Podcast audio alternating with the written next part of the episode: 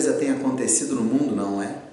Quantos sinais, quantas predições foram ditas, ou quantas coisas foram ditas sobre o final dos tempos.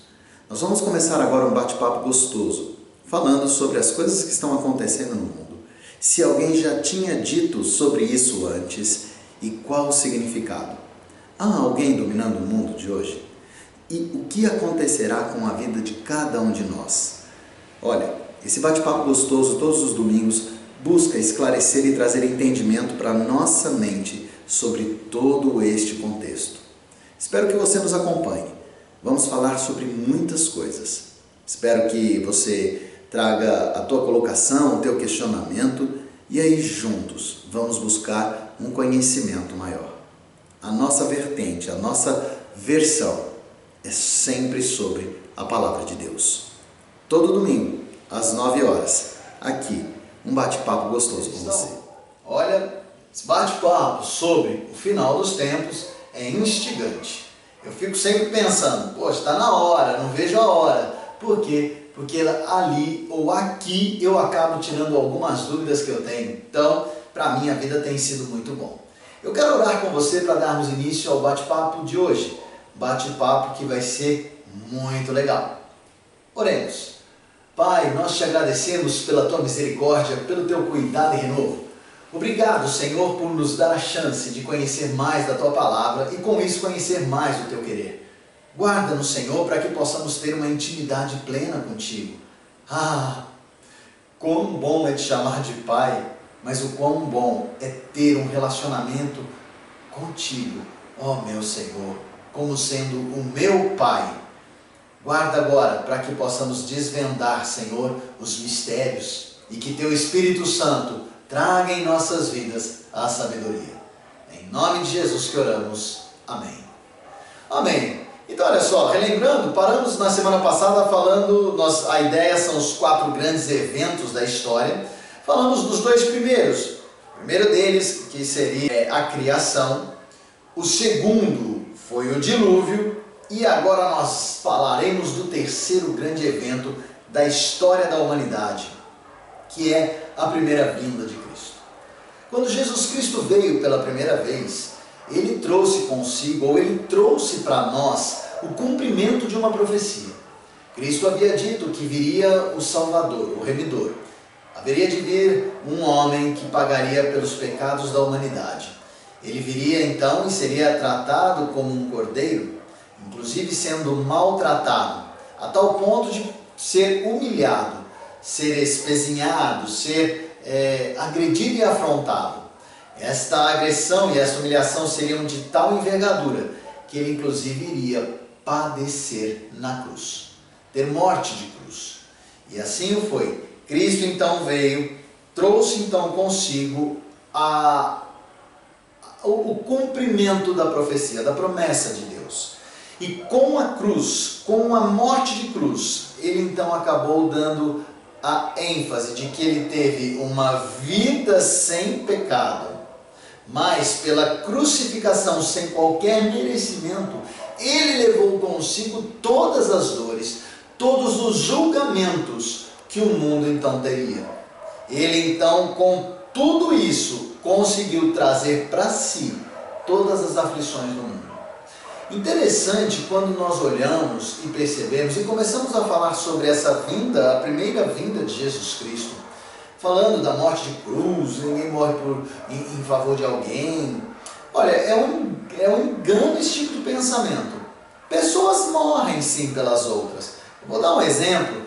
Pedro, Paulo, né, eles caminharam uma vida onde eles se entregavam na morte todos os dias em favor de Jesus Cristo. E eles tiveram uma entrega absoluta, a tal ponto terem morte e mortes violentas. Paulo, ao que tudo indica, foi decapitado e Pedro crucificado de cabeça para baixo, porque quando então ele foi crucificado, ele falou: Não, morrer como meu mestre eu não mereço, me crucifiquem de cabeça para baixo, e assim foi. Então a morte de cruz, ela não é por si só o, o, o engajamento de Cristo na profecia. A morte de cruz de Jesus Cristo, por ser ele um ser sem pecado algum, é que teve todo o engajamento. E mais, por ter aquela morte um viés espiritual. Eu não posso levar naquela morte somente o contexto físico. Porque Jesus Cristo, quando subia naquela cruz, ou quando era elevado no madeiro, ele levava consigo não somente os pecados, ou somente o cumprimento de uma profecia, ele levava consigo os pecados inteiros do mundo. Que Jesus Cristo, quando no Getsemane orava, ele gotejava sangue. Porque o estresse, o pico, ele era tão forte e tão alto que Jesus Cristo, que o organismo daquele homem não suportava, como de fato não suportou. E a morte de cruz, então, dentro de toda essa característica física e espiritual, trouxe para ele uma extensão gigante de plenitude, de força e de entrega.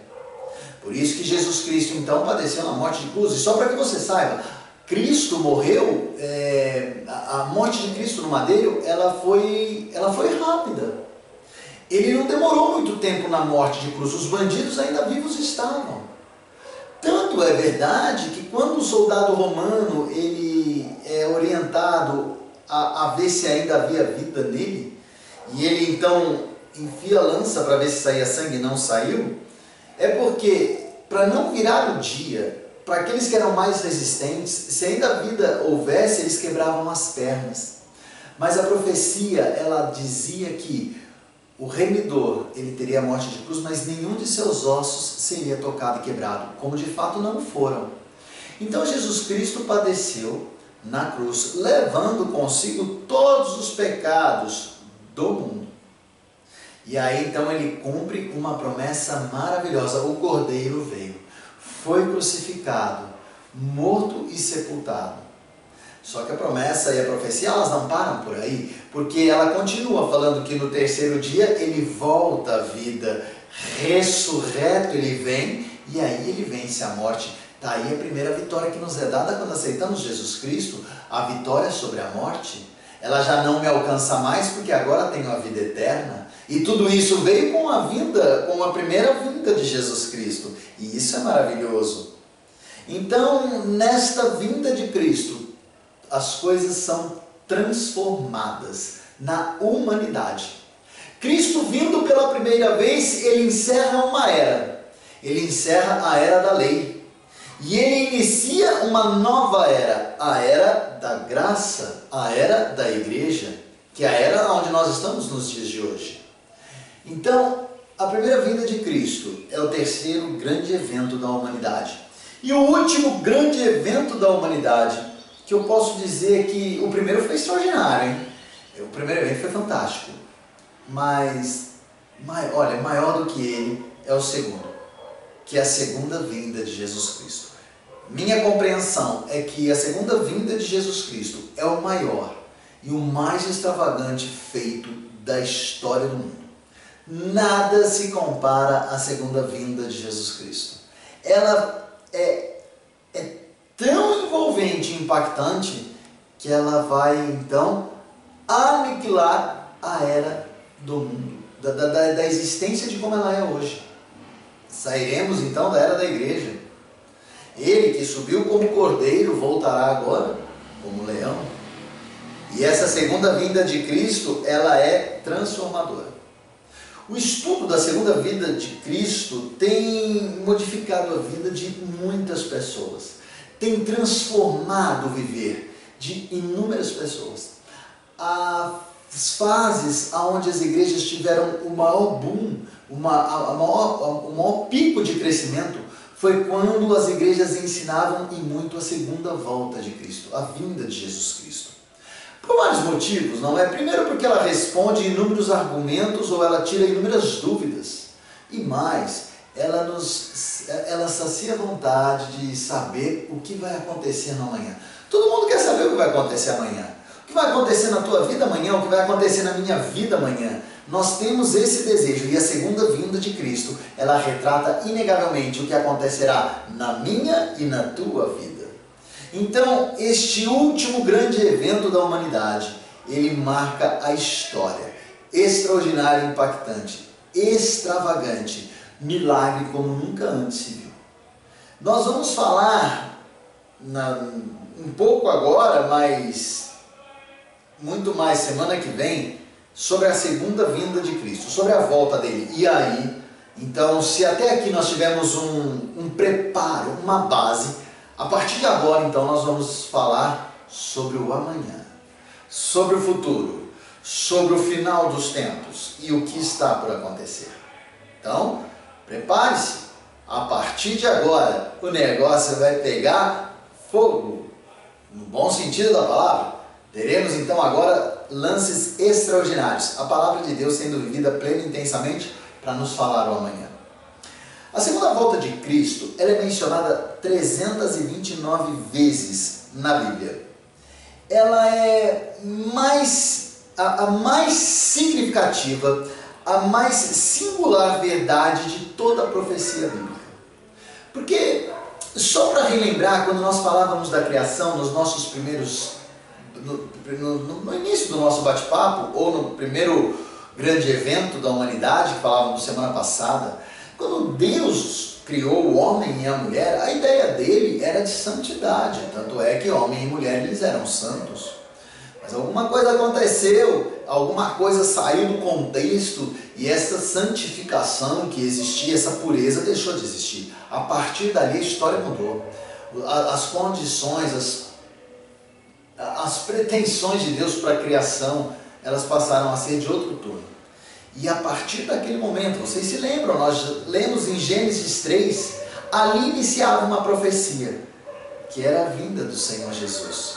Porque o descendente da mulher pisaria na cabeça da serpente. Ali então estava sendo demonstrada com clareza a vitória de Jesus Cristo. Cristo venceu a morte na sua primeira vinda e na segunda ele vencerá o inimigo de nossas almas. E isso, inegavelmente, é a mais significativa, a mais singular profecia da Bíblia. Somente a salvação é mencionada num número maior de vezes do que a segunda volta de Jesus Cristo. Então eu acho que deu para perceber a importância disso tudo, né?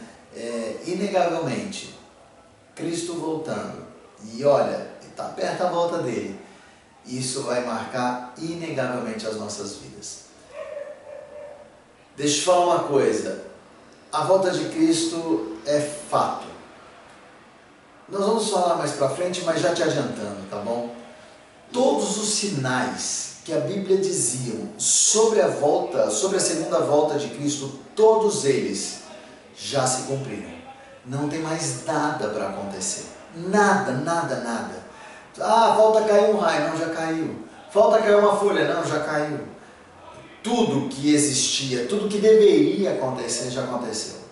Agora, nós só estamos esperando a vontade do Pai.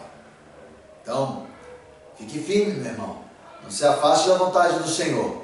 Porque só existe uma forma de você ser resgatado pelo leão da tribo de Judá. É você estando reto, firme, segundo a vontade do Pai. Em nome de Jesus. Então, semana que vem, falaremos com mais amplitude sobre a segunda volta do nosso Redentor e Messias, Jesus. E aí entraremos mais e mais no final dos tempos. Um grande abraço para você, fica na paz do Senhor. Uma semana rica e abençoada em nome de Jesus. Que possamos estudar plena e intensamente a vontade do Pai e, segundo a vontade do Pai, caminharmos na nossa vida. Transformando uma jornada simples num legado, numa história inacreditável. Em nome de Jesus, amém.